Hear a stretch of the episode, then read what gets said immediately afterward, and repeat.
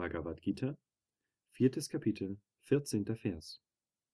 Handlungen beflecken mich nicht, und ich begehre auch nicht die Früchte der Handlungen. Wer mich so erkennt, wird von Handlungen nicht gebunden. Kommentar Swami Shivananda. Da ich weder Ich-Gedanken noch den Wunsch nach Früchten habe, binden mich die Handlungen nicht. Weltliche Menschen denken, sie wären die Handelnden. Sie erhoffen auf Früchte aus ihren Handlungen. Also werden sie immer wieder geboren. Der Mensch, der ohne Verhaftung wirkt, ohne Ich-Gedanken, ohne die Erwartung von Früchten, wird durch die Handlungen auch nicht gebunden sein. Er findet Befreiung von Geburt und Tod. Vergleiche Kapitel 9, Vers 9.